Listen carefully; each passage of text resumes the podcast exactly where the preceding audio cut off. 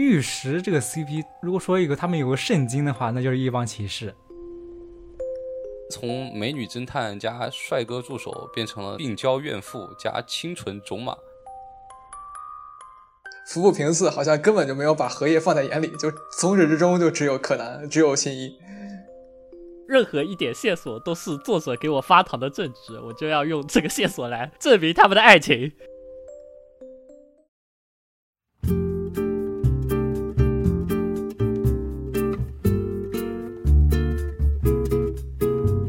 开始开始，完全不齐，这里反应慢一点的。大家可以听到啊，这期咱多了好多人。这其实是一期啊菠萝咖啡馆和推心置理的联动节目。呃，虽然两档节目会有很多共同的听众啊，啊，我觉得还是很有必要大家互相介绍一下，对吧？啊，要不首先让推心置理的陈偶新老师来介绍一下自己，然后顺便介绍一下你们的节目。呃，大家好，我是陈有新。嗯，推心置理是一档以推理为主题的读书电台。呃，我们主要会讨论关于推理作家和推理作品，还有宇宙中所有被我们划分为推理的有趣话题。啊，这其实就是我们节目的固定开场白了。录了三十多期，还要看稿子才能念出来。不，不一样，这是这是紧张的关系。哦，我是 Snowy。啊，这么简洁吗？你看，为什么你只要说，你看你你这么简单，凭什么就可以呢？是不是？你应该也要多加一段的。快闭嘴吧！没事没事没事。嗯，那 Timothy，你来帮菠萝咖啡馆介绍一下。好，呃，我是 Timothy，然后呃，我们是菠萝咖啡馆，最近呢一直在推出一些跟推理小说有关的播客节目。呃，最近呢，呃，邀请了不少嘉宾嘛，然后一直在。邀请其他的嘉宾来做客我们播客，然后这回呢非常荣幸的邀请到了推心置理另外一个推理播客的嘉宾，呃陈老师和 Snowy，呃我们一起来欢迎他们，鼓掌。结果只有我欢呼。呃，我是菠萝咖啡馆的艾乐里啊，这期很高兴能跟推心置理录一期节目啊。那么我们是怎么勾搭上的呢？我其实是推心置理的铁粉，所以就在他们上期节目下面留了个言啊，没想到两位主播点了赞啊，没想到那个偶星老师在 B 站上面直接联系到了我，问我有没有兴趣做一期联动的节目，受宠若惊，然后就这么勾搭上了。但其实那时候 Timothy 也有留言，我我早就已经看出来了。呃，那么勾搭上是勾搭上了啊。我们就在想一起做一个什么样的话题呢？啊，这不最近刚好那个七夕节吗？然后我们就想，要不聊一下推理里面的 CP？这不刚好我们两个播客都是有两个人共同经营的嘛？所以我们也会在节目的最后跟大家分享一下我们以打引号的 CP 经营这个播客的一些趣事。那说回这期的主题啊，啊，我们要不先说一下什么样才能算作推理 CP？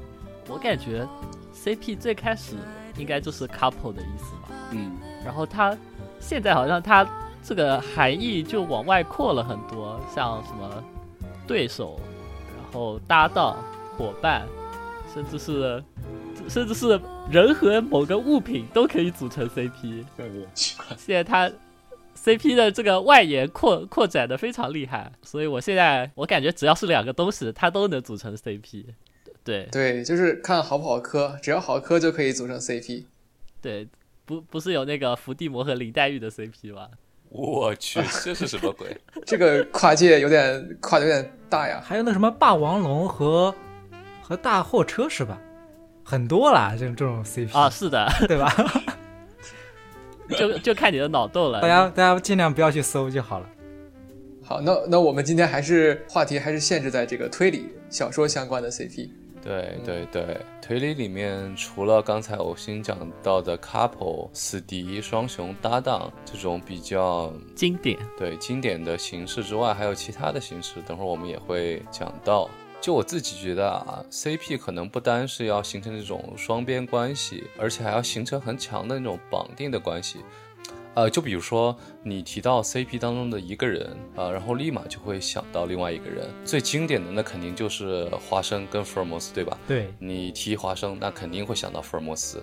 嗯，那等会儿我们提到的 CP，那多多少少都应该会有这样的一个强绑定的关系。我觉得这个或多或少，爱伦坡和柯南道尔子也背过，因为他们一开始写推理小说的时候就有一个这样的设定，就是一个有一个这个叙事者，这个叙事者呢，他是一个智商比读者稍弱的这么一个角色，比如说花生，然后呢，他的视角来看这个侦探呢，侦探做出的推理就觉得非常的厉害，这样的话也带给读者这样一种侦探很厉害的这样感受。就突出这个侦探的一个能力和一个形象嘛。所以说，后来很多的作品呢，也都仿照这样的一种形式，渐渐的就有这种 CP 的感觉就出来了。而且包括艾勒里奎因也是作为两个人，然后共同去写这个小说，还有杠岛二人。嗯，所以说，我觉得推理里面其实圈子里面有各种形式的 CP，其实从很早的时候就开始了。就这个你法，你说什么？祖宗之法呀，就哦，是从从老祖宗沿沿 用下来的。对，这个上面像那种什么说相声一样，就一定要有一个捧哏，一个逗哏，然后说出来个段子嗯也还真是。对吧？对对对，啊，那咱做播客的时候不也是有得有一个捧哏吗？就比如说一个人在说，另外一个就是哎，哎，对，你说说，你瞅瞅对，对，没错没错。然后最后我呀，呃，其实我觉得最开始这种侦探加助手的形式，除开刚才 Timus 说的那种啊、帮助在读者去代入之外呢，还有其实它的作用，比如说它可以从另外的一个侧面去反映侦探的这个性格，嗯。就通过侦探与助手互动，让侦探这个角色更加的丰满，然后也更容易让读者的产生对人物的一个联系吧，啊，也会让这个对应的作品续集更好卖一些。对我感觉主要他有的是助手是那种偏吐槽向的，就吐吐槽这个侦探；有的是偏向那种就鼓吹类型的，就是哇这你都能想到啊，一段一段的那种鼓吹，就分几种类型的。然后他但他这种也相当于就是那种助手类型的，像 CP 的话，应该还有其他那种，比如说双侦探啊，还有啊情侣那种 CP，推理小说里面也有很多。嗯，对对。那既然我们聊到这么多 CP 类型了，要不大家跟听众分享一下啊，推理作品当中有哪些有意思的 CP，顺便分享一下推理作品啊。那么谁先来呢？要不让嘉宾先来？要不要让陈老师先来？要不要让？那我就先来好了。呃，我我先说一下，我就是应该算最初喜欢的一对 CP 吧，是《死亡小本》《死亡笔记》里的夜神月和 L。这个是这个非常早之前了，甚至是在我读推理之前，那时候是小学的时候，我的基友在课间给我们讲，就给我们讲说，你们知不知道有一有一部禁片叫做《死亡笔记》？哇，当时就小学生对禁片这两个词就有非常非常迷之的向往，你知道吗？就是 哇，你一听到这个东西被禁了，你就就就会非常非常感兴趣。然后他就开始介绍《死亡笔记》的剧情，说你只要在那个笔记本上写上某个人的名字，然后想他想他的相貌，那个人就会按照你你想的死法死掉。如果你只写了名字，他就会因为心脏麻痹而死掉。然后我们当时一听，哇，这这也太酷炫了吧！然后他就开始讲讲讲，然后具体讲了什么，我我其实已经都忘记了，我就记得印象最深的是他跟我讲，当时那个夜神月已经被别人怀疑了，他他把死亡笔记撕下来一个小纸片，藏在薯片袋子里，然后一边写作业，然后一边一边用另一只手在薯片袋子里面写那个死亡笔记的名字，然后来杀人。当时我当时我们一听都震惊了，哇，居然还有还能还能做出这种操作。然后他这个名场面是我后来特意就特特意去找动画看的时候，当时就就为了看这个名场面。然后再然后他跟我们说，就有一个侦探叫 L，然后他和夜神月就斗智斗勇。当时他跟我们讲的其实是电影版的剧情，电影版的剧情和原著它其实是有一些改编的。当时他跟我们讲完，其实就已经忘掉了。后来我后来放假了之后，我自己自己那时候我爸妈给我买了电脑，然后我就在开始搜索那个镜片《死亡笔记》，但我我我找到的是动画，其实它原著的前面其实都和都和当时基友跟我讲的是一模一样的，然后我就一边看一边那个什么薯片的名场面，还再然后比如说米海沙出米海沙出来之后有那个死神之眼的设定，就是你可以支付一半的寿命就可以看到别人的真名是什么，因为 L 从来不以真面目示人，从来不以 L 只是他的一个代号嘛，嗯，然后再然后到最后的时候，就是我看到 L 死掉了，因为按照按照基友给我的说法，L 最后是没有死的，L 他在死亡笔记上自己写了，他会在二十三天以后安乐死，所以如果再有另外的人用死亡笔记的方式攻击他，他是不会有事情的。但是在动画里，当时就是米海沙的那个死神就直接把 L 杀掉了，然后我当时满心期待想着 L 复活，然后反杀，结果就没有，他就就直接这么死掉了。这是我，然后我就伤心了很久。后来我那部那个动画就没有再看下去了。那是我，那是我最早最早的有 CP 感情的那个，就是我就想看 L 和夜神月大战，然后最后 L 获胜的那个场景，但是动画没有满足我，动画直接把 L 杀掉了，然后我就我就没有看下去。这是我很久很久以后我才重新看看了一遍《死亡笔记》的原版，这是我这应该是最早的我喜欢的 CP 吧。不错，嗯你干脆可以从盘古开天地开始说。哎 吉姆斯，等下哎，你们这前面你们没有这一段全？部剪掉。肯定看过呀，肯定看过。哎，对啊，对我我我当时看到 L 死掉，我真的很很震惊，因为我我已经有一个鲜艳的鲜艳的期待，就是 L 没有死，L 最后是安乐死，然后他打败了夜神月，结果他就这么死掉了，哦，那个让我很很不能接受。那你这个属于 CP 粉呢，还是 L 的独唯粉呢？这个这个像不像是看福尔摩斯最后死掉的那种感觉？怎么就突然就掉哦下瀑对差不多布死掉那种感觉？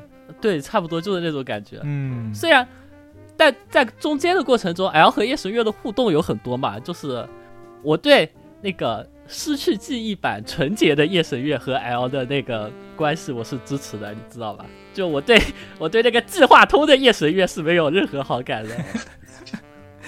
我我是很小的时候我也看过《死亡笔记》，但是我直到现在我才发现，原来《死亡笔记》是侦探推理漫画。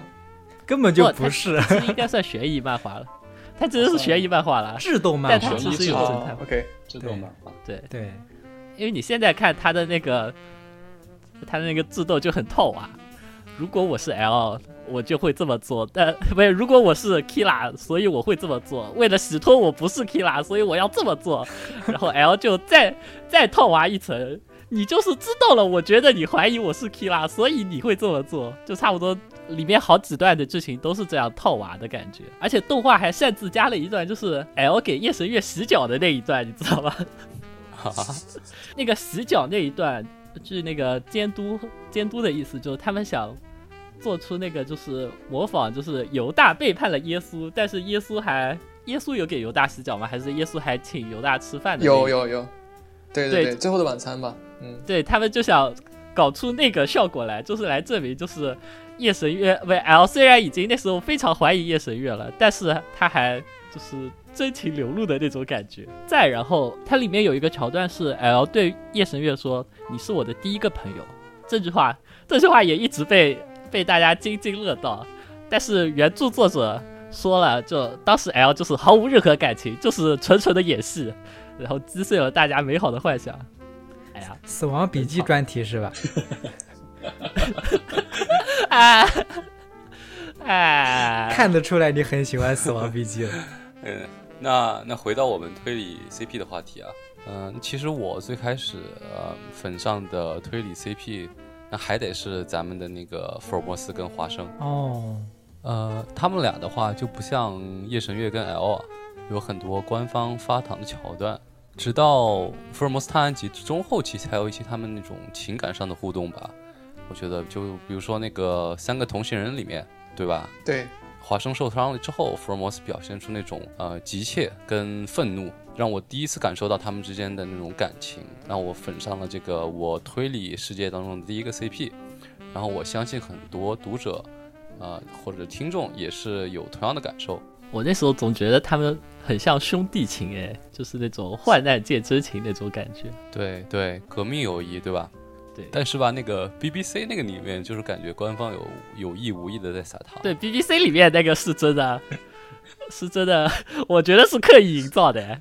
毕竟是英国拍的嘛。啊，，对，太刻意了。嗯，我没有看过那个 BBC 的那个只看过小时候看过书，那时候感觉更像是跟班那种吧，书里面描述的，啊，对吧？最开始我也觉得华生更像是一个作者的工具人，就是拿来做记录，呃，提供一些伪解答这种的。嗯，然后后来才花更多的笔触在描写他们之间的互动和感情上面。呃，其实我的话，最近才看到一本书，这本书是一位朋友在伦敦的福尔摩斯博物馆买的，然后这本书的名字叫做《The Moriarty Papers》，compiled by Colonel Sebastian Moran，就是那个塞巴斯蒂安·莫兰，呃，莫里亚蒂的手下，嗯，在空屋里头出现过的一个角色，不知道大家还记不记得？然后就是这个莫兰上校，呃，因为这个嗜赌成瘾，然后走投无路，呃，最后这个穷困潦倒的时候开始变卖家财，然后变卖了莫里亚蒂生前的一些手稿，所以说这本书才得以问世。那么这本看完这本书之后，这本书是算是一本同人的吧作品吧。然后看完之后，我感觉真的有点颠覆我之前的对福尔摩斯探案集的一个感受。怎么说就？因为他书里面写的全全是莫里亚蒂的视角，就是以前咱们看福尔摩斯探案集，它都是华生的视角，然后写的是福尔摩斯华生探案的故事。然后这本呃《The Moriarty Papers》这本书呢，就是莫里亚蒂在背后掌控一切的故事。然后它里面经常就主题就是呃中心人物吧，就是福尔摩斯。所以说一说到这个 CP，我现在只能想到福尔摩斯和莫里亚蒂了。然后我可以举几个有意思的点跟大家分享一下呃，其中一个就是他莫里亚蒂呢发明了一种毒药，就可以想象成类似那个 APTX 那个那种毒药。哦，然后这个药的名字叫 Moriartium，然后它的化学签名是 MO 二。那么这个药它用来干嘛了呢？我估计各位肯定想不到，它用来呃，大家还记得那个银色马那个案子吗？里面有一个呃，就是一个马官被呃有下药了，然后昏倒了，就是睡着了，然后这个时候才给那个人可乘之机，把这个马给牵走了，对吧？对，下药那个药用的就是莫里亚蒂的毒药 Mar Moriartium。哦，然后呢，这还不仅是就不仅只有这么一个情，就所有的案子全都是莫里亚蒂参与的。再比如说啊，那个斑点袋子案，嗯。呃，就是那个福尔摩斯和华生遇到蛇那个案子，嗯。差点被蛇咬死那个案子，嗯，他居然说这个蛇啊，它是个机械蛇，然后这个蛇呢是通过口哨，通过一种特定的口哨来操纵的。然后福尔摩斯呢，当时没有看出来这是个机械蛇，他以为是真蛇呢，然后就用鞭子抽它嘛，然后无意中触发什么机关，把这个蛇又赶回去了，然后咬死了那个放出这个蛇的人。嗯，哦，然后莫里亚蒂还在那儿嘲讽说，福尔摩斯根本就没看出来这是个假蛇，是个机械的。修正了，然后还有就是，修正了真啊蛇没有听觉的 bug，机械蛇就可以有听觉。呃，对啊，还有听觉，还有一个 bug，其实就是那个蛇不喝牛奶嘛。它原原本那个原著里面说喝用牛奶喂那个蛇，但其实人家蛇就是不喝这东西的。这样的话，其实就把这个 bug 给或多或少的圆复了？机械蛇对对对都可以做到。对啊，你你对啊，喂他啥都行啊，是吧？然后还有一个挺有意思的是那个工程师大拇指案，呃，可以帮大家稍微回忆一下，就是一个工程师他被一伙人骗去做一个什么水利工程什么东西的，然后结果发现那伙人其实是在制造假币。这个案子他的幕后黑手也是莫里亚蒂，就是反正你能想到的所有的这个案件呢，他的最后那个最终那个大脑都是莫里亚蒂。然后再说一个大家可能最最想不到的，嗯。还记得华生的呃爱人华生的呃妻子是谁吗？呃，玛丽莫斯坦，哎，对，这个玛丽是莫里亚蒂安排的。啊，啊，啊，就是这本书里面说莫里亚蒂安排了玛丽去跟华生结婚，然后把华生从福尔摩斯身边支开，然后莫里亚蒂还不止安排了这一个人，我们特别熟悉的一位角色，Mrs. Hudson，那个房东太太，也是莫里亚蒂安排的。这这个是怎么说呢？就说就说他这个 Mrs. Hudson 年轻的时候是一个女演员，疯狂的爱上了莫里亚蒂，然后要跟莫里亚蒂结婚，然后莫里亚蒂当时就没有同意这件事情，但是呢，他利用了呃 Mrs. Hudson 对他的这个感情呢，然后就让他作为房东，然后让福尔摩斯住到他这个房子里面，呃，相当于是监视福尔摩斯吧。因为在那个呃最后一案里面还记得吗？就是有一个情节是一天早晨，福尔摩斯正在餐桌上吃早餐，然后突然莫里亚蒂就出现了，出现在他餐桌边上，然后两人有一呃一段对话。嗯那个就说的是 Mrs. Hudson 呃被收买了，然后放莫里亚蒂进来的。就总之，这这不是福尔摩斯探案集，这干脆叫莫里亚蒂探案集好了。就所所有的案子，所有的细节，其实都是莫里亚蒂在幕后操盘。这个这个看起来就很像现在的现在的同人文啊，就是任何一点线索都是作者给我发糖的证据，我就要用这个线索 对啊，证明他们的爱情。对对是的。然后莫里亚蒂呢，也是那种就是动动不动说两三句话就要提一句福尔摩斯，什么福尔摩斯真无能，没有看出这个来，没有看出那个来，还有就是福尔摩斯真讨厌，什么又干扰了我的什么什么计划。哦啊，莫利亚蒂是个病娇呀。对啊，对对对，听起来都和原著中的莫里亚蒂教授完全不一样了。没错呀，所以就感觉很颠覆我之前的印象嘛。原著里面是一个很古板的一个数学教授那个感觉，呃，然后是深藏在幕后，一般不出现的，也只参与了少数几个案子。然后这个是呃同人文里头，这本书里面就是干就所有的无处不在吧，什么蓝宝石案，什么巴斯克维尔的猎犬，全都是莫里亚蒂，还有波西波西米亚丑闻、红发会，嗯雷眼一系的侦探全都是。我只举了几个例子啊，它其实里面包含了特别多的案子。它是它是一本莫利亚蒂的手稿加日记，嗯所以就每一篇日记就是一个案子。你觉得这种是不是就那种什么同人文的经典结构？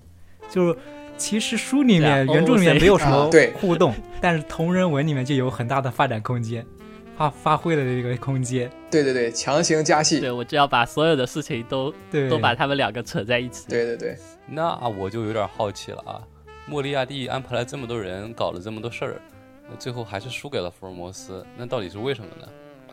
难道这就是爱对，这是爱爱爱情的最后最终奥义，就是我就想让你亲手击败我。他他其实这样的是莫兰最后说是呃莫利亚蒂他这个寓所呢发生了一起神秘的火灾，然后把几乎大部分手稿都烧没了，只剩下这些了。还言外之意就是说莫里亚蒂可能没有死。哦，哦，这也这也是 CP 的一个，呃，不，这也是同人的一个经典 经典用法，就是把已经死掉的人，就是留个扣子，方便、哎，方便他为了写回来。对对对。对呃，然后我其实就是说，如果没有看过 BBC 神探夏洛克的话，可能会更觉得接受不了啊，就更觉得颠覆性。但是其实我看过 BBC 的神探夏洛克，就觉得有一点心理准备了已经，因为那个里面安德鲁斯科特饰演的 Jim Moriarty 有点就跟福尔摩斯那个感觉，就是这种有点 couple 的感觉，有点 CP 的感觉，对吧？对对对对对，就是福尔摩斯第二集还是第三集开始，就是福尔摩斯死之后有一个什么粉丝会，然后就嗯猜福尔摩斯最后是怎么呃活下来的。然后有一个女粉丝就是好像的理论就是福尔摩斯跟莫里亚蒂是搞 CP，嗯，然后莫利亚蒂帮助福尔摩斯，最后他们俩还亲上了，对吧？对，啊，有印象，怎么可能忘呢？然后还有那个嘛，还有还有那个 I O U，那个吃苹果那个，对吧？说了无数遍的 I O U。所以我就说 BBC 那个就是故意的，华生和福尔摩斯，还有莫利亚蒂和福尔摩斯，他就我觉得他是故意就是在营造那种氛围，以满足呃英国当地观众的喜好，是吧？需求满足需求，已经不是英国当地观众了，就是广大福尔摩斯群体的需求。就我把哦每一队都、都发点糖，这样你也不会说我偏心啊什么的。啊，对对对，里面那个艾琳·埃德勒其实也有跟福尔摩斯 CP 的那种情节，雨露均沾，各嗯取所对需。那那我们其实聊了不少，那个 Snowy 呢，有有什么分享的吗？我啊我想一下，你们刚刚说的什么华生、福尔摩斯、莫里亚蒂、福尔摩斯，还有什么夜神月，我小时候反而是那种很正统的推理类型里面作品，应该第一次有这种 CP 感觉的，那就是柯南啊，柯南和小南，哦，这个反而是那种最正常的吧，嗯啊，对吧？对吧官配，啊、官配，因为小时候对这种对这种关系没什么概念，第一次可能就是看了柯南，我记得是应该是那部剧场版吧，叫《瞳孔中的暗杀者》，就那部剧场版，哦那里面不是有个什么经典的告白场景吗？我大概从那个时候就第一次能在这种推理作品里面感觉到这种两个人关系啊，这种爱那一部对那一部我只记得柯南说了好几次，我在夏威夷学会，最经典是那个告白，好吧？我的爸爸在夏威夷教夏威夷教过我，对，夏威夷学飞机是吧？那一部什么什么开游艇学飞机，什么全在夏威夷干。嗯，那部就他不是趁那个小南失忆嘛，就直接大大方方的告白嘛，对，那反而是最明嗯清楚的一个 CP 那种感觉，对我小时候冲击很大。但我现在已经是可爱党了，说已经转变了。现在是可爱党了，哇，这个转折有点猝不及防呀小时。候跟现在就不一样嘛，像我小时候我去喜欢看那种啊正经的纯爱故事，现在我就现在我看那种推理作品里面嗯我只磕那种同性的 CP 了，异性的 CP 已经吸引不到我了。什么啊？哦？哦，这是一个人成熟的哎，表现。我小时候有买过柯南的小说，哎，啊，有啊有啊，就是那种嗯盗版、盗版柯南小说。对，他会把那个把就是柯南里的他会把那个剧场版写成几本书。对对对。嗯，然后他除了那种小说，他还会他还会有新兰同文，然后他们就、嗯，就你的封面还是那个像那种剧场版案子的封面，然后进去就是新来的同同人文，你知道吗？啊，有一些都很很很恶搞，还就很搞笑。还有，很多那个什么，我当时大受震撼，我还以为是本片的剧情。还有那个什么怪盗基德和小兰的同人文啊，那也很多，反正各种。嗯，是《干青之前》里面还有什么天空的破难船什么的，好像也有很多小兰和基德对，的世纪。末的魔术师，对，哎，但其实 Snowy 刚才提到这个官配嗯哈，新新一和小兰，我其实也是小的时候一说 CP 的话，我可能也会第一个想到他俩。但是我看的不是印象最深的吧，不是那个瞳孔中的爱杀者，啊而是引爆摩天楼对，那是动作片开始剪蓝线还是剪红线？啊、剪剪那个炸弹，对对对对蓝线红线，我想让这条红线一直持续下去。对对对，没错，嗯，很经典的场面，名场面。柯南前几部剧场版就是一直都是新南线啊，他们两个的对主角，对啊，后面才逐渐的动作化跟可爱的，对，直到最近几年才变了，最近几年就这次就彻底不装了。这回是柯哀了。然后其实还有那个呃新一和平次，或者说柯南和平次，啊？因为我最近又重新看了一遍《漆黑的追踪者》，然后当时柯南在东京查案嘛，给在大阪的平次打电话问他一些信息，然后平次觉察出柯南的语气有点那种焦虑的感觉，就是感觉柯南在危险之中，然后就跟他说了这么一句话，他说我看到什么哪个大阪什么地方有一家什么特别好吃的店，然后咱俩将来一起去吧，你一定要来哦。嗯，他对新一是，他对柯南是这么说的，他跟荷叶都没有这么说过。然后柯南还说了一个好，这不非常坚定的说，嗯，好，我也会跟朋友说，就是比如说想去这一家店，但因为比如说这家店卖的东西，我知道我女朋友肯定不不不爱吃，所以我就不会跟女朋友说啊，彻底暴露了。我就一直都是这么理解的，你知道吧？哦，OK OK，就就但是在那个剧场版里，我觉得啊，就是这个服部平次好像根本就没有把荷叶放在眼里，就从始至终就只有柯南，只有新一。对，但我小时候会觉得怪盗基德跟那个新一还更那个一点，因为他们长得就很像，你知道吧？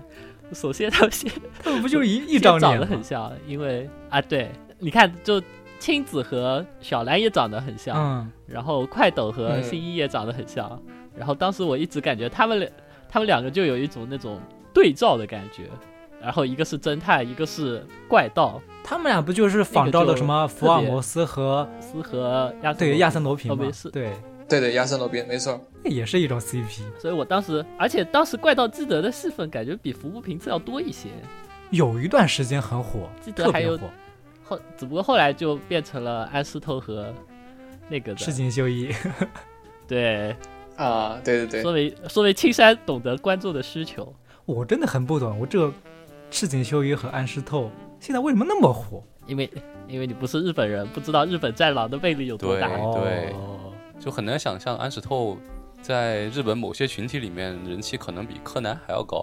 对啊，你看最近几个海报，而且最近那个啊，让那个优衣库不是出了一个柯南主题的衣服嘛？呃，其中两件，一件是赤井秀一，一件就是安室透。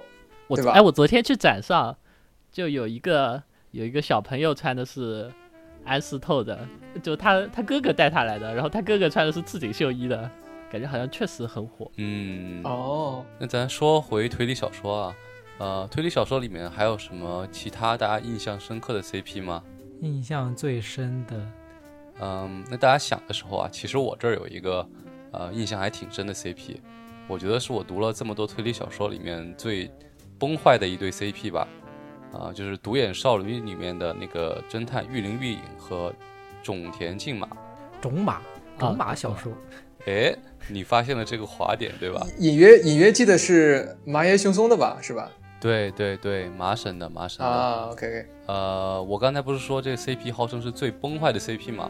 啊，为什么这么说呢？当然，首先是因为这独眼少女的这个作品是出自我们崩坏流大师麻神的作品，相信麻神我就不用多介绍了吧，每个新本格小鬼绕不开的噩梦。哎，呃，那么我先来介绍一下独眼少女大概讲了什么吧。嗯，讲的大概就是大学生种田静马，然后我们简称种马吧，来到偏远山村准备自杀，然后碰到了在这里游玩的一个侦探，美少女侦探叫做玉林玉里。这个年轻十七岁的天才美少女呢，让这个种马放弃了自杀的念头，然后自愿当起了侦探的助手，然后一起卷入了当地女巫世家的连环肢解凶杀案。然后整个这个故事的套路，大家相信就很熟悉了嘛？啊，乍一看就是那种啊很传统的横沟正史或者是三金田信三那种故事，啊什么偏远山村啊，对，乡村连环杀人案，对对对对，对，什么家族恩怨、迷之诅咒，对对对，神秘的祭祀传统什么的，对对，然后再加上美女侦探和帅哥助手，可以说是元素非常齐全啊。然后故事的前半部分还挺正常的啊，就是美女侦探和帅哥助手联手打推理副本的剧情。但是嘛，麻神嘛，懂得都懂，是不可能正常写故事的。所以啊，整本书的第二部分呢，就是情节跟人设的双重崩坏。呃，但是因为这个故事讲多了可能会剧透啊，我就不多说了。然后我们回到这个崩坏的 CP 本身，那就是为什么我对这对 CP 印象很深呢？嗯，其实原因有二。首先呢，虽然侦探故事里面的侦探加助手的 CP 模式很多，嗯，但是真正意义上的 couple 其实很少。我现在能想到的就是阿婆笔下的汤米跟彭塔斯夫妇，对吧？对，嗯、除了他们呢，大部分的侦探助手都是呃战友的革命情谊。嗯，对，像我们刚才说的福尔摩斯和华生，或者是说玉手洗和石冈和己，嗯，对。但是独眼少女的这两个 couple 呢，最后真正意义上的成了 couple。这个侦探助手的组合啊，在故事的中期，更是发展出了一些诡异的情愫，最后惺惺相惜，情不自禁，做了一些羞羞的事情。一起成为了大人，对，对，就是异常诡异对。很震惊，怎么案案子都还没破，怎么就已经先开始谈恋爱了？对对对，就很奇怪，这明明是故事中间你就开始搞这种事情了，就是为什么？对啊，对，但起码在结尾处吧，怎么在中间就开始？对对，对，就是中间为什么就开始了？对不对？所以啊，我就抱着这样的疑问去读了下半部分，然后发现自己还是太年轻了，太年轻了。我完全没想到，这个侦探助手这个 CP 关系竟然是整本书剧情的关键点之一啊！嗯啊，不仅如此，然后这对 CP 后期的关系可谓急转直下，崩坏的之厉害。哦，就俨然从美女侦探加帅哥助手变成了那个病娇怨妇加清纯种马，然后最后解谜的那个部分更是名场面啊！呃，侦探助手加凶手的对峙，有点像一出伦理大戏，然后导致我一度认为自己看的不是呃本格推理小说，而是在看什么呃家庭伦理小说。确实，那那最后你你的感受是，你觉得是奇葩呢，还是喜欢呢，还是讨厌呢？就很难说，有点像吃臭豆腐。臭豆腐，这种痛并快乐着的感觉。有点厌恶，但又停不下来，是吧？对对对，一种酸酸麻麻的感觉。但有一说一啊，这本书里面的一些轨迹跟叙事氛围营造还是在线的。嗯啊呃，如果你感兴趣的话，还是想把这本呃《回家的诱惑之情深深雨蒙蒙之独眼少女》推荐给大家。就大家其实看那种讨论也能看出来，这本书的这些轨迹啊或者逻辑其实挺好的，但大家看完之后，大家统一的讨论点都是在这两个人之间的关系上面，太有噱头了。对对对，就完全没有想到他这本书以他们的 CP 为重点和卖点，嗯，而且他最后的动机什么的啊，呃，可能有点剧透啊，就是也是围绕这个家庭伦理展开的。嗯，确实，没想到一上来就是来一个这么刺激的。对啊，对啊，当时我那种纯情小男生哪找得出这个，是吧？对我当时对侦探助手的印象都是那种丹布朗式的，你知道吧？就是呃和、嗯和一个美女助手一起破解一个大案之后，大家就开始开香槟，然后然后美女助手就邀请丹布朗，然后他们就开始美好的夜晚。我当时 永远都是那样子的故事，啊你知道吧？你你指的是苏菲玛索是吧？就是呃差不多，达芬奇密码嗯，对吧？就都是在故事的最后告诉你们，他们两个人发展出了一段美妙的那那样子。在中间的我真的我也是第一次见到，然后我当时其实也还蛮震惊的。哎，你要不要说一下你有什么印象深刻的 CP 啊？我吗，嗯，我我我印象最深的就是玉手洗和石刚啊，哦，我应该有提过啊。我高中在晚自修的时候看《一帮骑士》，然后看哭了。这个算什么推理 CP 里面的正统派吗？确实。虽然虽然我、呃当时眼泪里的成分到底有多少是给玉手洗和石膏，我已经记不清了，但是但我就记得那个结尾，就我我现在念一下那段结尾。我再也不听德彪西了，却常常听玉手洗第一次借我的那张《浪漫骑士》，齐克克里亚的杰作，也是对我来说最重要的一张唱唱片。乐曲静静的开始，乐手依次开始演奏自己手中的乐器，最后，当齐克克里亚的琴声响起时，我一定会想起二十岁的玉手洗骑着破烂的摩托车，在夜晚的荒川河堤上狂飙时的情景。他那英姿飒爽的形象，就像一位跨城铁骑来自异邦的骑士。哎，我我今天重新看到这段结尾的时候，就内心就心潮澎湃，你知道吧？就感觉都 都回来的那种感觉。好像在荒川上驰骋是吧？对，然后荒川堤上我，想起来前几天看微博还是什么，然后岛田有说，就是他会，就他会明确的写石刚和玉手洗重逢的那个场面的，就他未来会写一本书来，来让他们相逢。我 我当时就一下子就期待起来了，太闲虽然我已。经不指望岛田老师还能写出什么好案子来，但是我还是想看他们两个人相逢的样子。你会你说他会把那个这个写成什么玉手写的最后一案吗？就说就像波洛最后一案，他跟上尉重新相遇嘛，就他们俩最后一定要写成最后一本书，两个人一定要出现。我猜有可能会这样。哦，好像也是哦，嗯是有可能对。那偶星老师是磕这对 CP 的哪几点啊？有点好奇。磕到点就是磕到点就是那种怪人和怪人产生友谊的那个节点，哦该这么说吗？就是在一帮骑士里，玉手洗第一次登场的时候，他就是一个特别奇古怪的形象嘛，对不对？嗯然后，然后当时时光是不是丧失记忆还是怎么样？然后就是处于一种很很混很混乱的状态中。然后接下来石刚遇到了一个女一个女性，然后他们本来准备在一起，但那个女性又死掉了，发生了一个不可思议的案件。然后当时当时康已经很崩溃了，就是我心爱的女人死掉了，然后我什么也做不了，然后我同时又丧失丧失去了记忆，我我这个人怎么这么废物啊？就是那种感觉。然后一手洗唰，然后骑着那个摩托车出现，当时当这个感觉其实就特别击中我，嗯，就有一种这个人虽然很很古怪，但他在关键时刻永远就可以帮助我，就是永远就可以知道我那时候需要什么的那种感觉。对，类似的，类似的，类似的剧情，就像那个龙族，那个陆云飞 是个衰仔，然后那个诺诺诺诺该跑车过来给他装逼，就那种感觉，你知道吧？为什么要举这个例子？就是那时候太怪了，那时候年轻的时候就喜欢看这些东西，你知道吧？哦是不是很像嘛？像这种就是一个衰仔对，在在最需要的时候，如果有人帮他，然后你就会觉得那个人就是你生命中最重要的人。嗯，像这种 CP 一定要有一个名场景，就像玉手洗骑着摩托车冲上了个坡道，那个名场景。我也像这个什么玉石这个 CP，如果说一个他们有个圣经的话，那就是一帮骑士。很多人看完一帮骑士就直接入坑，嗯反而在其他那些书里面，岛田就刻意的把他们两个折磨这些 CP 粉。就是冷冷处理的那种感觉。对，对对对，我其实今天之前还不知道玉石组合这么这么出名啊，所以在准备今天节目的时候，在网上搜了一下，然后就从豆瓣上面蹦出来很多有点儿 辣眼睛的东西，你懂吗？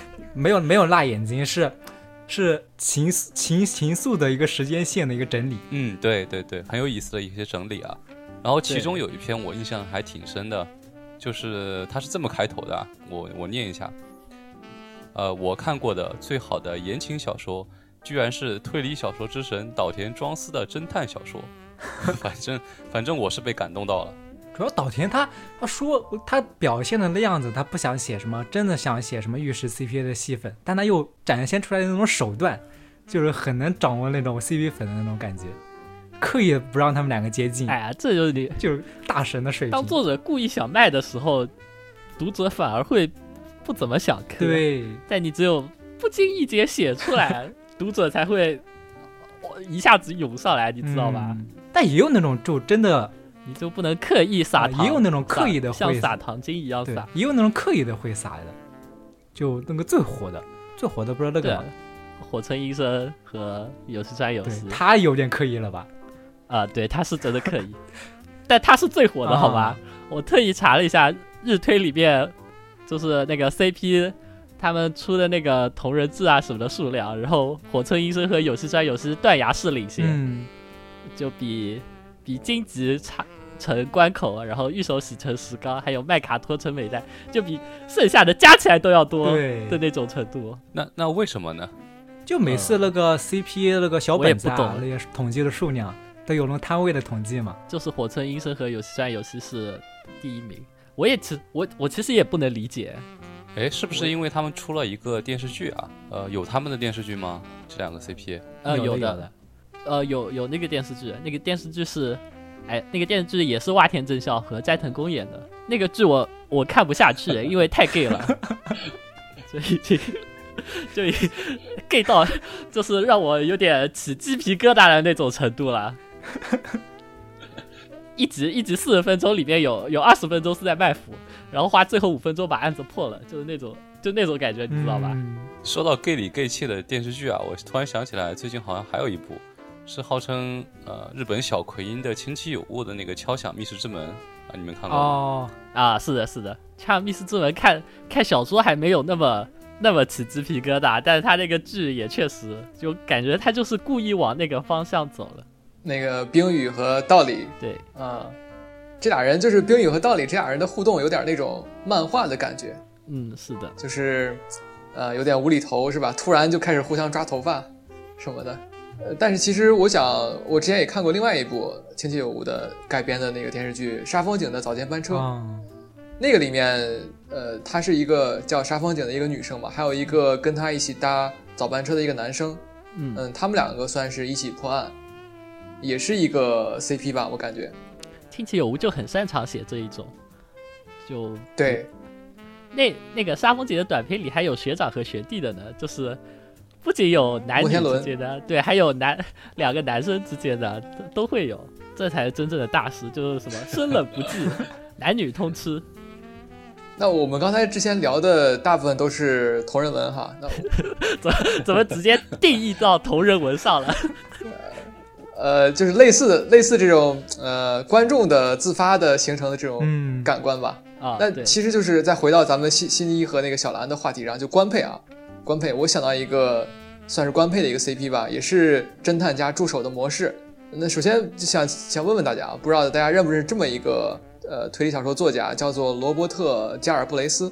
竟然没有听说过吗？没有，没有，没有哎，我我再我再再给大家一些一点线索啊，就是我是比较喜欢看硬汉派推理的，就是像什么雷蒙德·钱德勒啊、劳伦斯·布洛克、爱德华·霍克这些人。然后罗伯特·加尔布雷斯呢，也算是一个硬汉派的推理小说作者吧。然后他的笔下这个侦探是一名退伍军人，啊，也曾经在阿富汗服役过，就跟嗯华生一样啊。有有有人看过吗？这部作品或者也拍成电视剧了，或者这部电视剧？那我就揭晓答案了，这个这个人是 J.K. 罗琳。啊，嗯，J.K. 罗琳他哦写完《哈利波特》之后，呃，以这个其他笔名发表涯是吗？罪恶，呃，这个侦探的名字叫做 Cormoran Strike。我好，我有一我有一些印象，就是 BBC 有 BBC 好像有说要改编，是不是？已经拍出四季了哦，对，好像就是那个啊！那一套有什么啊布谷鸟的呼唤，那个是是是。哎，对对。对，第一季是对是没错，第一季是布谷鸟的呼唤。哦，我我我有一些印象，但是我没有嗯我嗯没有看。啊，就是我可以简单介绍一下，J.K. 罗琳他写完《哈利波特》系列之后，又写了一本书，叫做《偶发空缺》，那是一部那个讽刺中产阶级的一本小说，成人小说，然后就开始写这些推理小说了。然后这个主角叫做 c o b r a n Strike，然后他在阿富汗服役的时候呢，被炸断了一条腿。呃，后来回伦敦之后呢，就开了一个侦探事务所，然后开始接案子。然后还有一位女主，呃，就是这个侦探的助手，叫做 Robin Ellicott，她是一个约克郡的，来自约克郡的一个人。然后她跟她的丈夫 Matt 刚要结婚，就已经订婚了。然后她丈夫 Matt 在伦敦工作，所以说 Robin 呢就从约克然后来到伦敦。他刚来的时候是一个呃临时工，那么就被中介公司安排到了 Cormoran Strike 他的侦探事务所，然后在这个 Cormoran Strike 的侦探事务所打工。这个女主啊叫 Holiday Granger，就是我还是挺喜欢这位女主这个演员的，因为她演了另外一个剧，我觉得非常不错，也推荐大家去看一看，叫做《真相捕捉》，现在出了两季，呃，第一季和第二季的水平都挺高的。然后这个剧里面，我觉得它的官方 CP 就是这个侦探加助手，嗯，还是挺吸引人的。就是因为虽然说 J.K. 罗琳这个写的是一个推理小说，但是呢，他其实还是在讽刺中产阶级，就跟之前他那部《偶发空缺》感觉是一脉相承的作品。呃，就是他不写这个《哈利波特》童书之后，好像就只写只是讽刺中产阶级，就可能跟他这个生呃生活的这个经历有关系。就他一开始的时候，呃，很穷困潦倒，就不知道大家有没有听说过他在写《哈利波特与魔法石》的时候，因为交不起房间的暖气费，所以需要去附近的咖啡馆里头写作。嗯，就当时呢，肯定就是已经对这个社会的人情冷暖呢有了很深的一个感知吧。所以说，虽然后来功成名就了，但是他对中产阶级的这个生活呢，还是抱有这种怀疑的态度，或者说这个批判的态度。然后这个社会这个侦探剧里面，就是第一季《布谷鸟的呼唤》，呃，女主 Robin Ellicott，我我感觉就是也有很多人这么说了，就其实就是 J.K. 罗琳本身自己的一个化身。就为什么这么说呢？因为她呢，这个女主 Robin 呢，她本身跟 Matt 已经结订婚了，已经要结婚了。当时看着确实两个人也是门当户对的，就感觉很很呃很配这两个人。但是后来呢，就是到第二季还是第三季里面，他俩就呃正要结婚的时候，然后又呃又发生一些意外吧，然后就没有最后没有结婚，然后最后又分开了。然后在互相搭档判的过程中呢，呃，这个 Robin 呢就跟 c o m r a n Strike 呢就产生了一些感情。就是为什么我一开始其实很觉得不太能接受，就为什么 Robin 会做这样的一个选择。但如果带入 J.K. 罗琳本身的身世的话，就是觉得 J.K. 罗琳他自己可能就不太想去选择走上中产阶级这样一条这样一个生活的轨迹吧，可能就是会像 Robin 一样去选择跟随这个 Cormoran Strike。虽然说生活上可能穷困潦倒，但是他的每天的生每天的经历都非常开心，非常充实。啊，所以就是我感觉这个官配呢比较让我印象比较深刻主要是没有看过。啊，对，因为可能很多人都不知道这个是 J.K. 罗琳写的，因为他一开始他他就是那种故意的，好像有点做宣传的感觉，就用一个谁也不知道的笔名，然后说这个人是一个什么退伍军人，然后这个罗琳还真的去采访了很多退伍军人，嗯，然后就写了这么一个小说，然后当时卖的也不好，然后后来好像是《洛杉矶时报》才揭晓说这个人就是 J.K. 罗琳，然后突然销量蹭就上去了。哦但但他前期这么一搞，我我感觉还是不如直接以 J.K. 罗琳的这个身份出道来的曝光量更高一些对呀、他们想要就想做个马甲啊。对像像奎一那样子吗？对，也可能他就想看一看呃，他可能我觉得他可能想看一看，就是如果不不以这个《哈利波特》的作者这样一个光环出道的话，到底会有多少人去看他写的推理小说？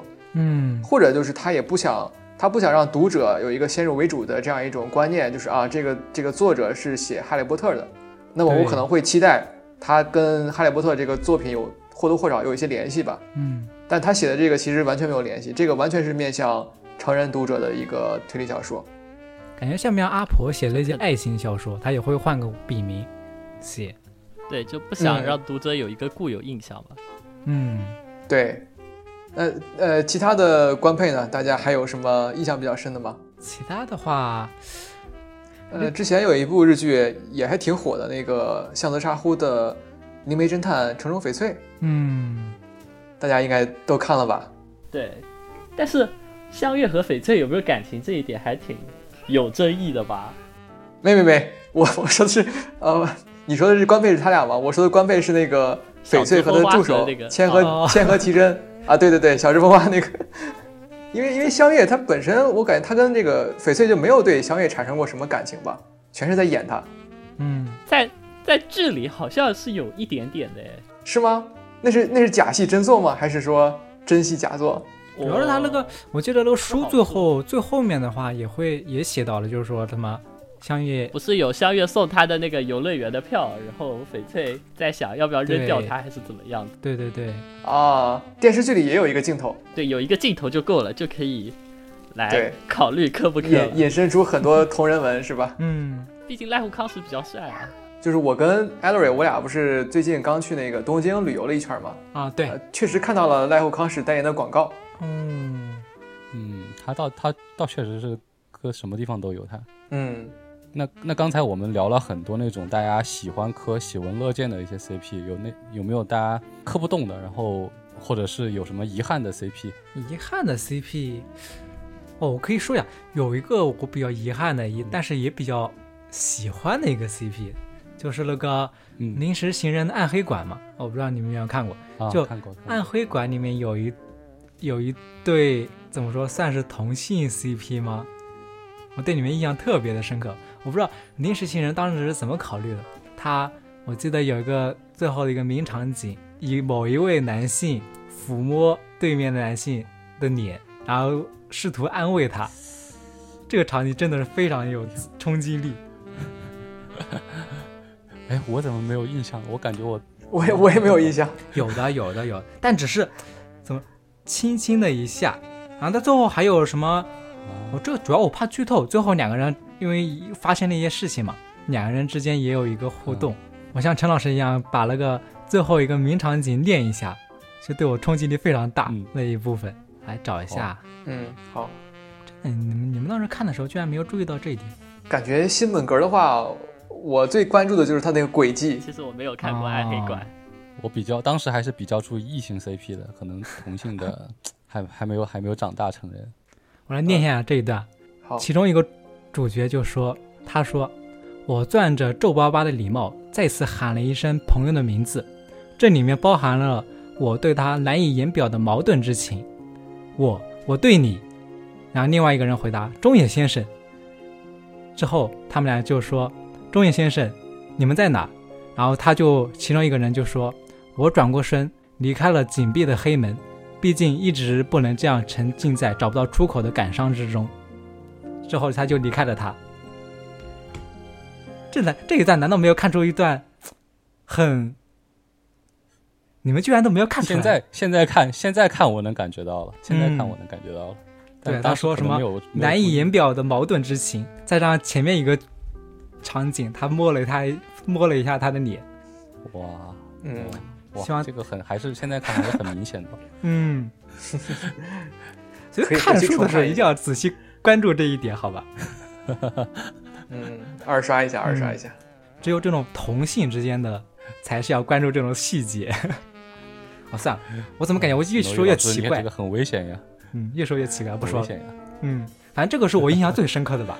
就说临时请人平常一般是不不玩这东西的，但是他真要，涉及到一点的话，就非常印象深刻。啊，对，我我我有一个问题想问一下陈老师哈，就是我看那个呃大纲里面，呃，偶亲有提到过说今年最喜欢的是樱庭一树，然后我最近正好刚看完樱庭一树的那个《赤手叶家的传说》，嗯所以我想问一下陈老师，为什么说最喜欢樱庭一树呢？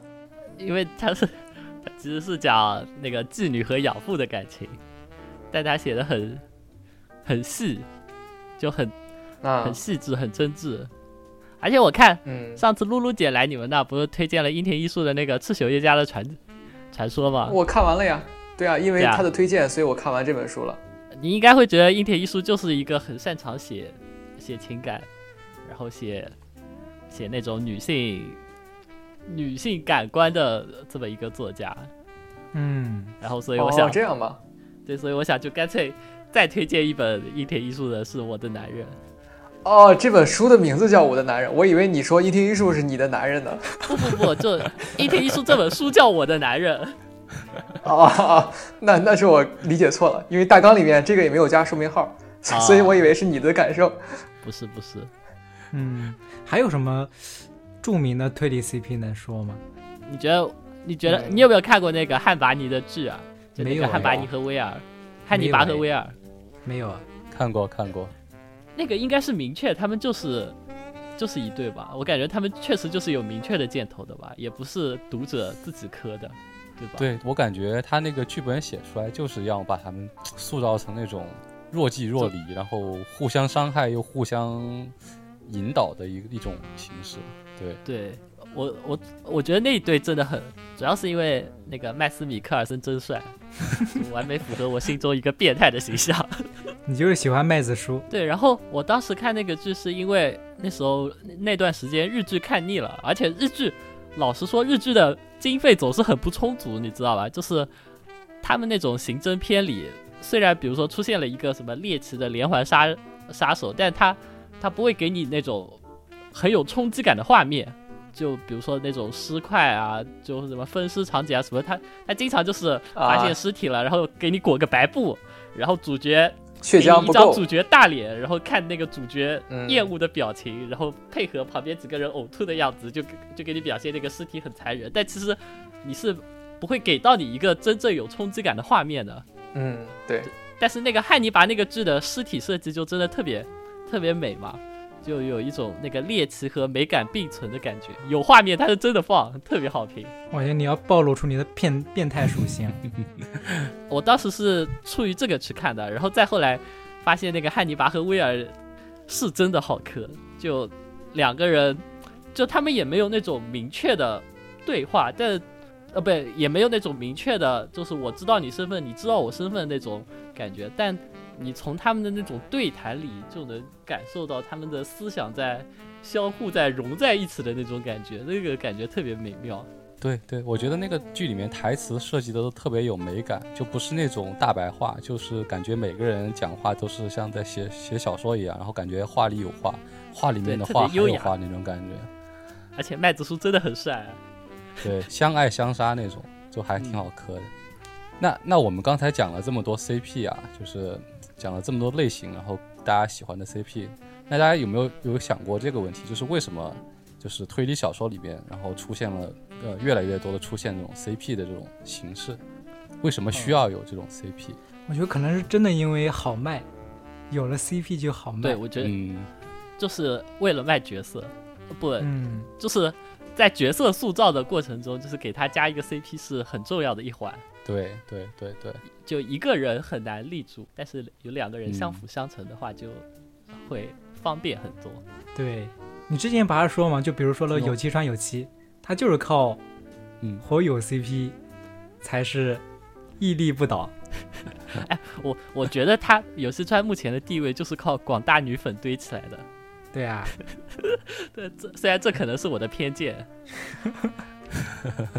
别人好歹也是什么日本的小奎因是吧？就至少还是写逻辑推理的，逻辑对虽然。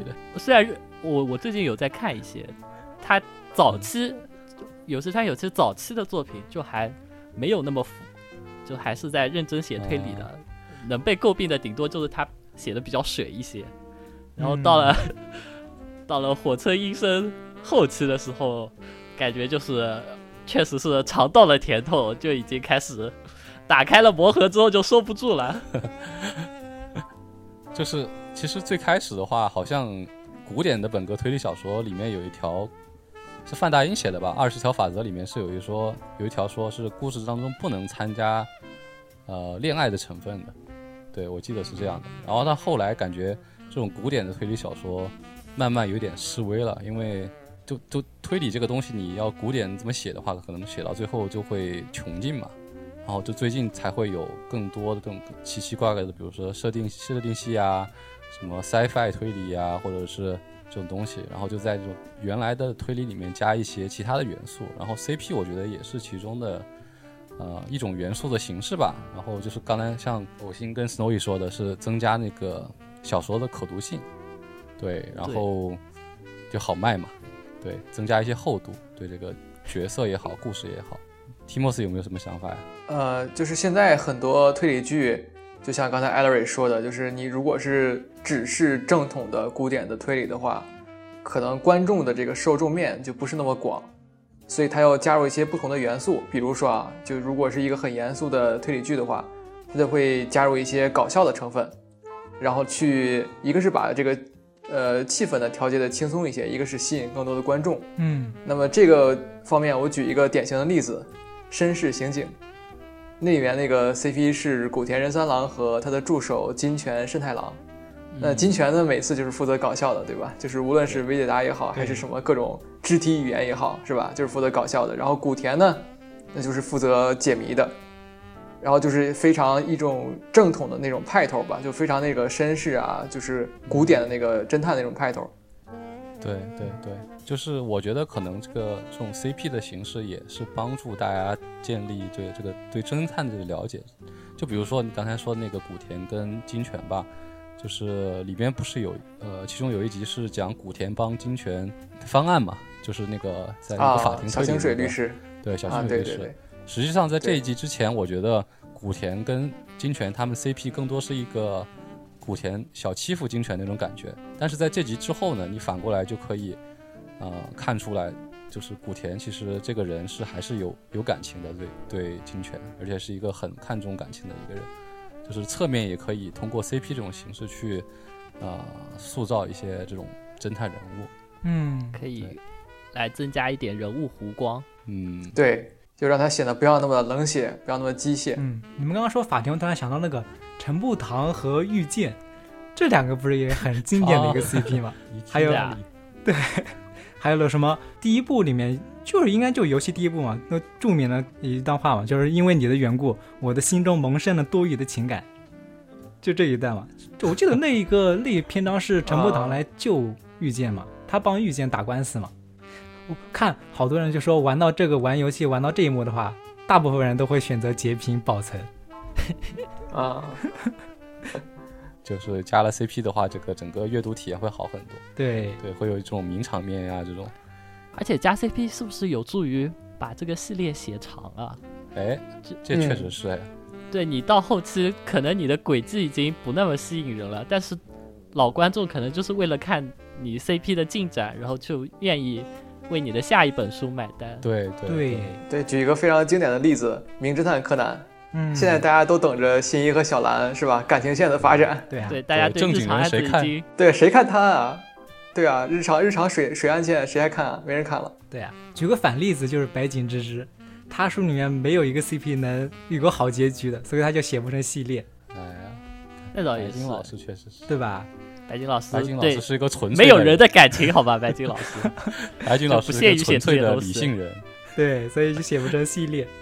对，但我感觉白金老师之后，要是上岸了火了之后，说不定也能慢慢慢慢的，对吧？加下一本，下一本就重回水下。那行，那我们讲了这么多推理和推理相关的 CP，然后我们来讲一下作为一个 DOC 吧，讲一下推理之外的一些 CP。就首先是有一些很有意思的推理作家，他们是以 CP 的形式出道的，就比如我们刚才说的奎因跟冈岛二人。对吧？这两个就是分别是两位作家组成的一个组合吧。但是奎因的话，可能是不是比冈岛二人就是更更团结一些啊？因为我听说冈岛二人好像是就是最后写了，对他们就单飞嘞，就单飞了。嗯，对，就分开分散了，分开了。是不是就是写了克莱因湖之后就单飞了？对对，应该就是。号称克莱因湖是其中一个人自己写的。对。据其中一个人回忆说，奎因应该还会好一点。奎因毕竟他们表兄弟嘛，好像是大概到第四世纪之后，两个人其中一个才不写的，两个人就分开了嘛。他们合作时间长一点。对他们合作好像长，然后后期好像确实是你说的哈，就是一个人主写，后还请了一些代代笔笔，对代笔对，其实这么看起来，就是两个人合作还是挺挺难的。就比如说，特别是想写推理小说这样的话，嗯，就很难想象两个人来写同一本推理小说应该怎么怎么搞。但但是这个我觉得其实推理小说相对其他的文学题材而言，已经算是比较好利于合作的这样一种形式了。你比如说，在那个你刚才提到之前提到那个敲响密室之门，冰雨和道理他俩是干啥的？一个负责轨迹，一个负责动机，哦是吧？就感觉这个推理推理小说你可以天然的分成这样的模块儿，然后一人负责一部分。之前露露姐不是也是在咱节目不也说过吗？她跟石晨也有这样的合作写书的计划嘛？就是一个人可能负责故事，一个人可能负责轨迹。你在其他的这个文学题材里面、小说里面，估计就不太好找这样的合作模式了。嗯，对，好像那个冈岛二人他们也是这样一个合作模式，就是对，呃，一个人写想点子，然后另外一个人先写，然后写完之后再交给另外一个人做改良，就是滚雪球似的写下去。嗯，我怎么突然想起来赤坂跟横枪蒙古两个人写我对推的孩子但是，在在漫画界其实还嗯，挺。常见这种形式的，就是一个人啊，想剧情，然后他把他把分镜画好，然后交给另一个人，然后他就来画成最后漫画的样子。就一个人负责剧情，哦另一个人负责作画。像《死亡笔记》，大场多和小小田健也是这样做的呀。一拳超人也是，对啊，一拳、一拳超人是一拳超人是那个弯老师有原作，弯老师只是画的丑，不代表他 他没有画。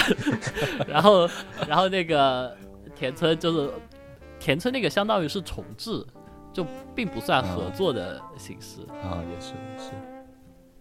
那这样来看的话，那些推理 CP、推理作家 CP 的话，也也不容易啊。就他们有的时候可能也是一个人负责想轨迹，然后一个人负责写故事吧。那这样的话，确实，就刚才我们谈到说，有些可能合作了呃几天之后就分开了嘛。对，好像冈岛这样的合作形式确实也人好像不不容易只。合作了八年。嗯，哎，我我确实看到了，据说克莱因湖完全是由井上梦人完成的，只不过署了共同的名。然后两人散伙之后，嗯其中一个就不写了，然后井上梦人就自己单飞，但他就写的比较像科幻小说和恐怖小说了，就不再写纯粹的推理小说了。就感觉还是作品里面的 CP 活得更长久一些，维系的更长久一些，是吧？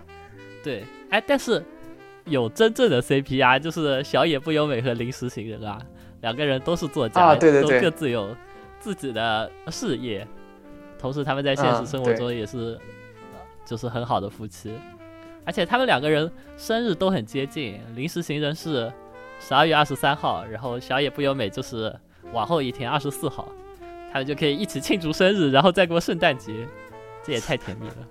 但但我看你的大纲里写的是临时行人当时还咨询了岛田的意见，要不要结婚这件事情。对，这个临时行人他他怎么连这个事儿都要咨询岛田呀？因为呃，临时临时就把岛田当做自己的老师前辈那种感觉，就他对啊，那是文学上的前辈吧，作品上的前辈吧，也不是是吧？也没有什么血缘关系是吧？导师的地步了吧？然后哇，他们俩关系有点儿……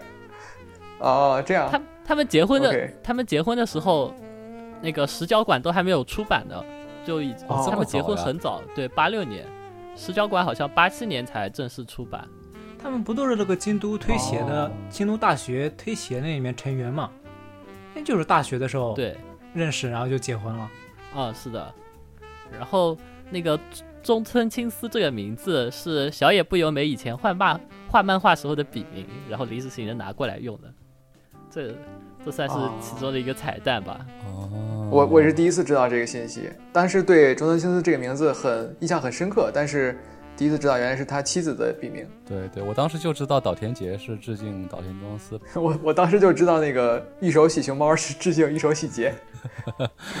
就把自己重要的两个人都写在自己的出道作里，这是怎么样的一个？哦，这样子，深沉的爱，深沉的爱。对，嗯，那行，那那最后的最后啊，我们刚才讲那个作家的合笔，那其实我们两个电台也是有两个人两组人员分别分别来经营的嘛，然后想跟大家聊一下，在这个两个人办电台这个过程当中有什么比较有意思的事情。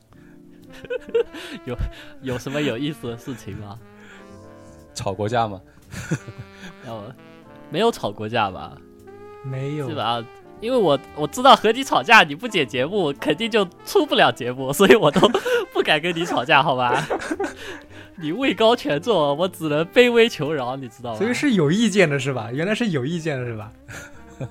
那完了完了完了，这这个就是我有时候想一个选题，然后你否掉了之后，我是有一些不太那个，就我其实蛮想做这个选题的，但是你没有什么兴趣，然后对啊，然后但是你没有兴趣，首先他就做不出一个有意思的节目，其次就是就没有人剪，就没有人会剪了，所以我就只能暗暗暗暗放弃这个选题。对。但后来我们就会找其他人跟你一起录嘛，这也解决了嘛。，对，嗯，主要我们平常也不怎么，平常我们平常也不怎么聊推理，我们平常聊的都在聊足球。那那你们就是在录节目之余会讨论很多关于共同的兴趣爱好吗？那也没有。录录节不工作日的我们的聊天内容就是我问他剪辑进度，然后他支支吾吾，然后我问 什么周六能剪好吗？然后他就呃他就呃继续支支吾吾，然后到 到礼拜五的时候说礼拜天更新，就差不多就只有这样子，剩下就看到什么足球资讯了，然后截给他，然后分享一下这样但。你们更新的频率我看还挺挺挺频繁的呀，对吧至少两已经很努力了期节目，对啊，已经很努力了，只有他嫌弃。因为你其实啊，我们拿这周举例子，这周我们礼拜六晚上录的节目，录完节目之后我发给了 Snowy，嗯，然后礼拜礼拜三早上我突然看就弹出一条消息，对方已经接收了你的文件。就我礼拜六晚上录好了发给他，他礼拜三早上接收的，就说明他中间那几天根本没有接收都没有接收，就根本没有录制啊，呃不，根本没有开始剪辑啊。下次我要立刻接收。对，所以我就很担心的问他，这能剪辑完吗？这也是很正常的，对吧？嗯，是是，剪辑还是个体力活儿。之前我跟 Timothy 的话就是我主剪，然后后来让 Timothy 体验了剪了一期，他就知道这个剪辑有多痛苦了。哦，嗯，对，确实挺累的，那我是不是也应该要剪一期？就是 就是因为我从来没有剪过，所以我才没有体会过可以毫无心理压力的催他。对，对，我跟那个 Ellery，我说我俩其实是，呃，所有人把整个播客的环节都体验一遍，就轮流来。这样的话，我们每个人都可以做其中一个环节，比如说剪辑，就哦 Ellery 也剪过，然后我也剪过，但是我们不会用同一个工具去剪，就是都会选择自己顺手的工具。然后包括节目的企划，这个写大纲、策划、邀请嘉宾，呃，想主题，这些一般我们都是会轮流来的，呃，轮流进行。就比如说有的一期是我来主稿，我来写这个策划，那么 Ellery 呢可能就会多做一些剪辑方面的工作，就基本上处于这样一种合作的状态。那还挺好的。我们好像就很固定，哎嗯，其实我觉得两个人可能还比较比较容易。对对，嗯，我们我们很固定，对，我跟陈老师一般就是他写稿，选题是一起讨论的，对，选题是讨论的，但是然后具体到然后稿子是我写的，对。然后你临场发挥，对对对。然后他剪辑，他剪他剪辑完成之后，我来做字幕以及传传各个平台，差不多是这样子的。那那这样的话，就就会不会有一个小问题，就是说，呃，你比方说我提出一个话题，但是对方可能对这话题不是很熟悉，那这样的话要怎么办？还好。呃，一般我们平常聊的够多的话，我都知道他大概会说什么东西。如比如说我们要做一个作家，然后那个作家的书我其实都已经看的差不多了，但是 Snowy 没有看，那我们就会定一个录制时间，然后在那个录制时间开始之前，就让 Snowy 去补几本书，而且他补过之后，他就会有啊，第一时间的印象。这样子，我是一个相当于是一个老读者的视角，而他是一个刚刚读过的视角。这样子，我们的视角之间就会有有一点差异。这样子，在聊的过程中，其实就能更全面一些了，就不再是我一个人叭叭叭的讲的那种感觉了。啊，对这样，而且有一点，就我想着哈，我们是会想着要有一种临场的反应的感觉。嗯，即兴，就比如他他不知道我会怎么问他，嗯或者怎么有给一个反应，他会给一种就当时他自己真实的想法那种反应，嗯，可能会有一种想追求这种感觉。这真的不是你给你自己偷懒的说辞吗？没有我我很怀疑。，no no no no no，我跟 Timothy 的话，之前都会把那个大纲写的挺详细的，然后到后来发现这个还挺难坚持的，就是要把那个稿子什么写全，还挺费时间的。然后后来就慢慢慢慢的留白了，然后最后就有点像你们这样，就感觉更多的即兴一点。是是吗？对，我写稿我是都会写的，我会写，我会写一个相当于逐字稿一样，就是三千到四千字左右的稿子。反正各有各的好处吧。那大家之后有想过说把这个这个两人 CP 变成三人三角的关系这种想法吗？再招一点儿主播。其实现在我们有一个朋友，就是 Snow 一不想聊的时候，我们都找他去聊。就我我我我去找他聊，然后昨天那个奎因展也是我和他一起去看的。怎么说呢？就是首先人太多了之后，就会不同人之间的配合程度是有差异的，这个是需要磨合的，就磨不能合，对，对，就不能无脑加无脑扩张团队，然后这样子其实最后出来的效果可能也会不太好，是吧？对对对对，呃，我跟 Timothy 是同学嘛，大学同学，然后认识很久了，所以就是磨合起来还挺挺快的。对，然后我们当时间呃也在想说，再找不找一个新嘉宾，因为我们当我们两个聊，实际上还是挺你需要及时反应，就会有时候有冷场。就如果三个人的话，哦可能会就少一些这种事情。对，但是我们也经常冷场不到那个 第三个人。哎，所以你们两个不是在同一个地地地点是吧？一个在上海，不，我在杭州，他在合肥。对，是我们甚至做了一年电台，根本没有见过对面。